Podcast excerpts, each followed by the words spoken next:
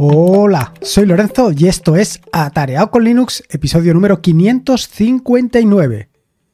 Pues lo cierto es que no te voy a engañar, pensaba que ya había llegado a mi shell definitiva, a mi interfaz definitiva con la terminal en aquella transición que hice hace como casi tres años al pasar de Bash a ZSH. Después de otros muchísimos años utilizando Bash, en aquel momento pues decidí que era el justo momento de cambiar.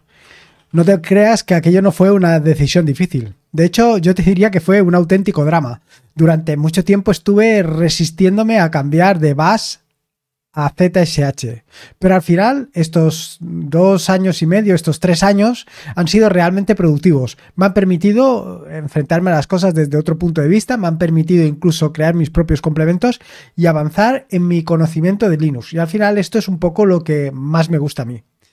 Sin embargo, transcurrido este tiempo, pues eh, ha llegado el momento de dar otro nuevo cambio. Y es precisamente Fish el que ha venido a revolucionar mi terminal Linux.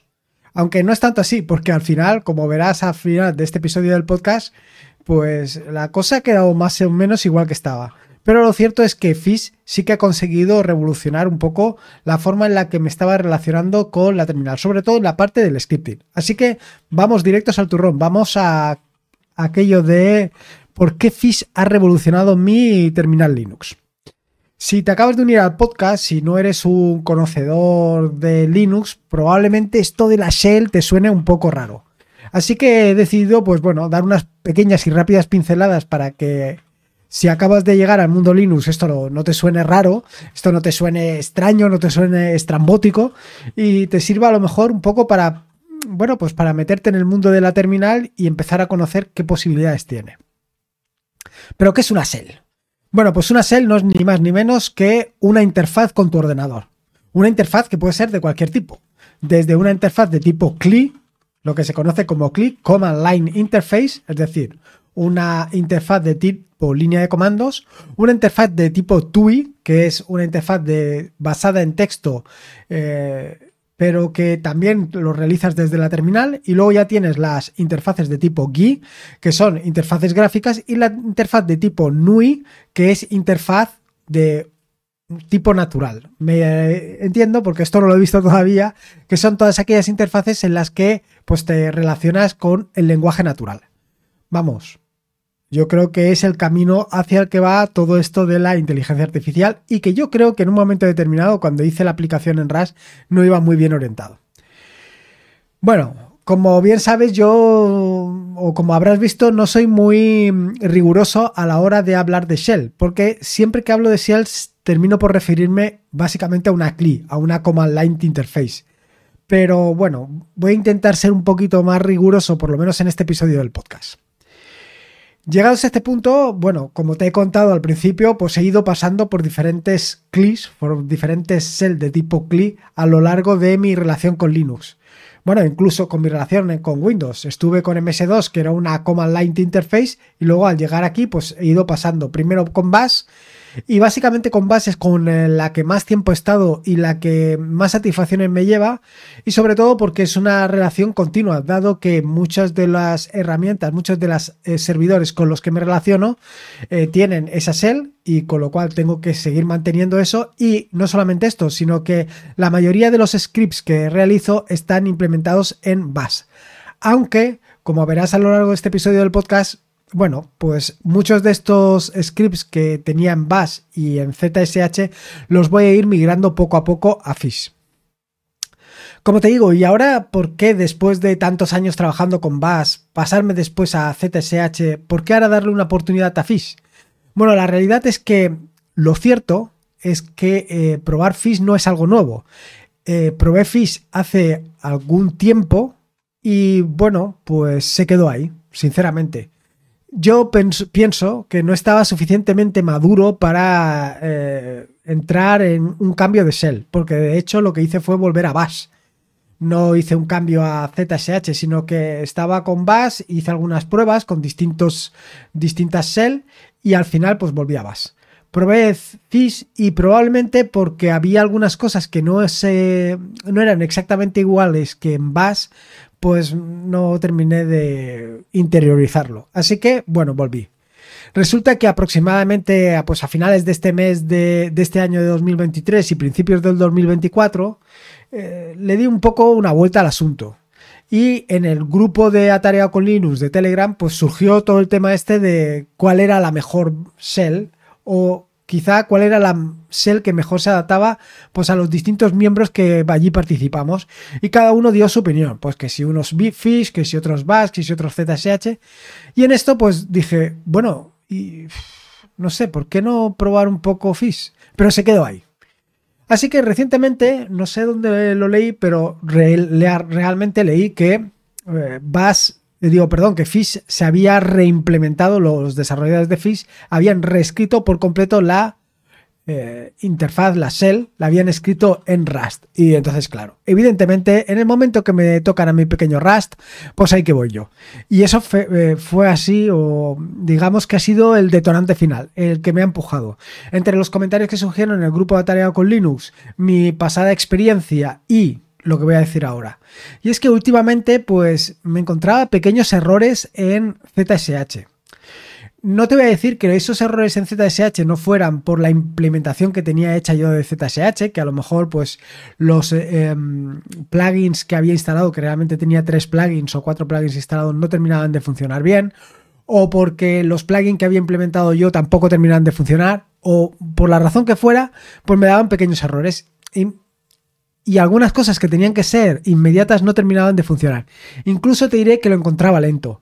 Esto fue una de las razones principales por las que en un momento determinado decidí dejar de utilizar un gestor de paquetes para ZSH y simplemente instalé los paquetes directamente. Pero aún así, esto no terminaba de funcionar como yo esperaba. Así que bueno, como te digo, pues le decidí dar una oportunidad a Fish. Pero tampoco te creas que fue tan traumático como que yo me pudiera haber planteado en un inicio. Quiero decir, no fue tan traumática el cambio. Y no fue traumático por una sencilla razón. Y es que muchas de las operaciones que actualmente realizo las tengo delegadas directamente en otras aplicaciones. Quiero decir, por ejemplo, el cambio entre directorios, eh, bueno, normalmente lo hago con CD, pero cuando quiero hacer saltos lo hago con Z que es una aplicación implementada en Rust que te permite hacer cambios de una manera relativamente sencilla. De la misma manera, para el prompt no utilizo ni los temas que vienen por defecto ni nada por el estilo. Lo que utilizo para el prompt es Starship, que es otra aplicación que te permite definir los prompts y que además es completamente agnóstica del sistema operativo que estés utilizando. Quiere decir que lo puedes utilizar en Windows, en MacOS, en Linux, lo puedes utilizar en Bash, en ZSH, en Fish, lo puedes utilizar en tantos lugares como quieras, con lo cual la migración es también muy sencilla. Y otra de las herramientas que estoy utilizando es una herramienta para gestionar eh, el historial. Para cuando haces control R, pues moverte más fácil con el historial. Y esto, pues lo tengo con Atwin, con lo cual, como ves, eh, soy bastante aséptico a la Shell, al sistema operativo y a todo esto. Es bastante sencillo. Dicho esto, em, llegados a este punto, bueno, pues me planteé, yo digo, bueno, pues vamos a dar, o por lo menos vamos a probar un poco eh, esta Shell, vamos a ver qué es lo que tiene y qué es lo que me puede ofrecer. Así que así, rememorando, pues un poco, ¿por qué cambié de base a ZSH? Pues lo primero eh, fue eh, las ventajas que me ofrece ZSH frente a Bash. Lo primero es la facilidad de personalización del prompt, aunque como ves, esto yo completamente lo tengo delegado en Starship. El completado, que es mucho más rápido en ZSH que en, que en tiene expansión en la línea de comandos, es decir, que cuando vas a tabular autocompleta, es más configurable y además eh, es capaz de resolver errores. Esto es la parte de Bash a ZSH. Luego, otra de las cuestiones que tenía Bash, o mejor dicho, que tenía ZSH, son los complementos. Si bien yo en Bash estaba utilizando un framework que se llama Bash It, que lo que te da es una gran cantidad de complementos, en ZSH hay muchos más. Y hay tantos más por el hecho de que hay una gran comunidad de usuarios de ZSH. Y esto, bueno, pues evidentemente es siempre un punto a favor.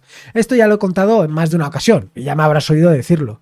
Que no solamente está en la herramienta que más te guste, sino en la herramienta que más utilizada hay. Porque hay un mayor grupo o un mayor mayor gente dándole soporte y esto siempre es muy interesante. Y luego otra de las características que tiene también este ZSH es eh, o MyZSH, que es otro framework con una gran comunidad detrás que pues lo ha dotado de prácticamente de todo, de complementos todos los que quieras. Eh, luego tiene temas como puede ser Power Level 10K, que es realmente espectacular, pero que yo al final pues he ido reemplazando poco a poco, por ejemplo, por Starship. Y no solamente esto, Claro, todo esto, eh, todo este brilli brilli hace que, pues en un momento determinado decidas decantarte, decidas cambiar definitivamente, pues de una shell a otra. Y lo cierto es que durante estos dos últimos años, durante estos prácticamente tres años, he estado muy a gusto, he estado muy confortable en, ZSH. Y lo cierto es que pensar que ahora mismo volvería a VAS lo veo bastante complejo. Más que nada por todas las ventajas que te ofrece ZSH. Pero a la vez, uno de los inconvenientes que he tenido ha sido precisamente los complementos. En este sentido, con el sentido de los complementos, como ya te he comentado anteriormente, pues lo que hice fue quitar el gestor de complementos y instalar los dos, tres o cuatro complementos que yo estaba utilizando. El de resaltado de sintaxis, el de autocompletado, todo este tipo de complementos sí que los tenía. Como te digo, eh, después de los comentarios que surgieron en el grupo de Atareado con Linux, etcétera, etcétera, bueno, pues decidí darle una oportunidad a Fish. Y decidí darle una oportunidad a Fish por el hecho de que muchas de las características que yo añadía a ZSH eh, mediante complementos ya vienen de caja con Fish. Sí, ya vienen de caja, no tienes que instalar absolutamente nada.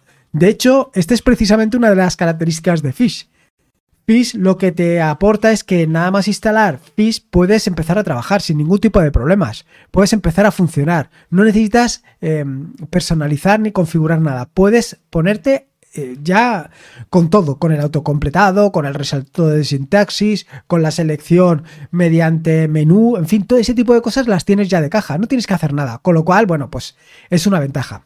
Y luego la otra es la configuración.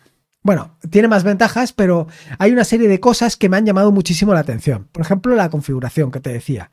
La configuración es una de esas cosas que me ha llamado mucho la atención por el hecho de que ya ni utiliza BASRC ni ZSHRC, sino que va directamente al directorio donde debería de ir todo esto, es decir, a config, fish y dentro de fish pues tienes config.fish. Pero no solamente esto, sino que además crea un árbol de directorios donde puedes encontrar los, el autocompletado, donde puedes encontrar otras configuraciones, donde tienes funciones, donde tienes variables. Todo eso lo tienes dentro de, em, de ese directorio, con lo cual lo tienes todo muy localizado. Está muy pensado sobre todo, o por lo menos yo lo veo así, para el uso de los dot files. Así yo en estos mm, pocas semanas que llevo utilizando ya pues he empezado a crearme mis propios eh, complementos, mis propias funciones porque esta es otra de las características súper interesantes que ahora te comentaré. Básicamente, a pesar de todo esto, no he tenido que hacer prácticamente nada. Lo único que he hecho ha sido, pues como te digo, mm, modificar o crear esos, esas funciones para adaptarlo a mi flujo de, flujo de trabajo. Sobre el scripting en Fish, eh, una de las opciones que tienes siempre es mantener los scripts en el lenguaje de programación o en el sí, en el lenguaje que estés utilizando. Quiere decir que tú puedes mantener tus scripts en Bash aunque estés utilizando Fish o tus scripts en ZSH aunque estés utilizando eh, Fish o cualquier otro eh, o cualquier otra shell. Eso es independiente. Sin embargo, eh, he querido investigar un poco esto del scripting en Fish y me he llevado una agradable sorpresa. El scripting en Fish es mucho más intuitivo o por lo menos a mí me lo parece, de lo que lo es en, tanto en Bash como en ZSH. Con lo cual, inmediatamente he comenzado a migrar todos los scripts que tenía hechos en Bash a Fish para que precisamente aprovechar una de las características más interesantes de Fish, que es el autocargado, el autoload. Y es que toda la configuración que tienes en el config barra Fish se autocarga. Es decir, en el momento que modificas cualquiera de los ficheros que se encuentran en ese directorio, en sus subdirectorios correspondientes, se va a cargar. Esto es fundamental para mí, porque yo antes, cuando creaba una nueva función para adaptar eh, mi flujo de trabajo a, por ejemplo, para crear eh, los podcasts, etcétera, etcétera, pues tenía que volver a cargar la configuración. Cuando realizaba cualquier modificación, tenía que volver a cargar la configuración. Ahora ya me puedo olvidar de todo esto. Ya no me tengo que preocupar, porque directamente eh, con el autocargado, cualquier modificación se aplica de forma instantánea. Y esta es una de las características que, pues, que más me gustan. Así que, como ves, eh, la cosa pinta muy bien, o por lo menos a mí me lo pinta muy bien. Mm, decirte que con el título del podcast, eh, al hablar de ha revolucionado mi terminal Linux, ha sido básicamente porque he pasado de tener bastantes archivos de configuración a tener pocos archivos de configuración y archivos de configuración que están, eh, como te diría, perfectamente ordenados y que con la gestión del autocargado pues me puedo olvidar un poco de todas estas preocupaciones que tenía anteriormente con los otros, con las otras Shell. Eh, por ahora, como te decía, estoy reescribiendo los scripts que tenía tanto en Bash como los complementos que tenía hechos en CTSH. Poco a poco los estoy reescribiendo. Y de hecho, pues tengo pensado escribir algún que otro artículo referente a Fish para que veas las posibilidades que tiene, porque creo que son realmente muy interesantes. Sobre todo por aquello de que Fish no es ni más ni menos que el acrónimo de Friendly Interface Shell, es decir, la shell amigable, la interfaz shell amigable, por así traducirlo. Entonces, bueno, creo que es muy cómodo, creo que el lenguaje eh, de programación, creo que la sintaxis de Shell, de Shell, de Fish, me resulta mucho más cómoda, con lo cual voy a, pues bueno, voy a dedicarle un tiempo a dejarla como a mí me gusta. Y sobre todo porque veo que va ligeramente más rápida. No sé si será por la, ¿cómo te diría yo?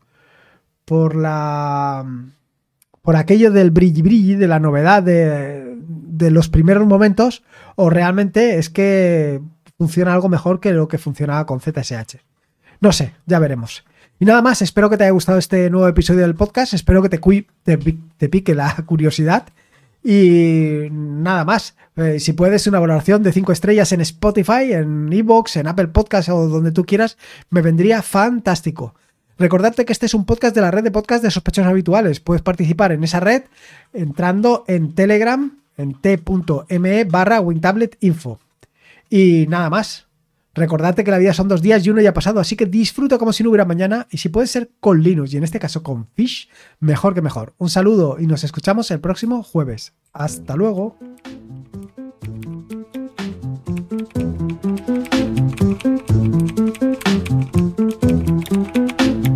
Adiós.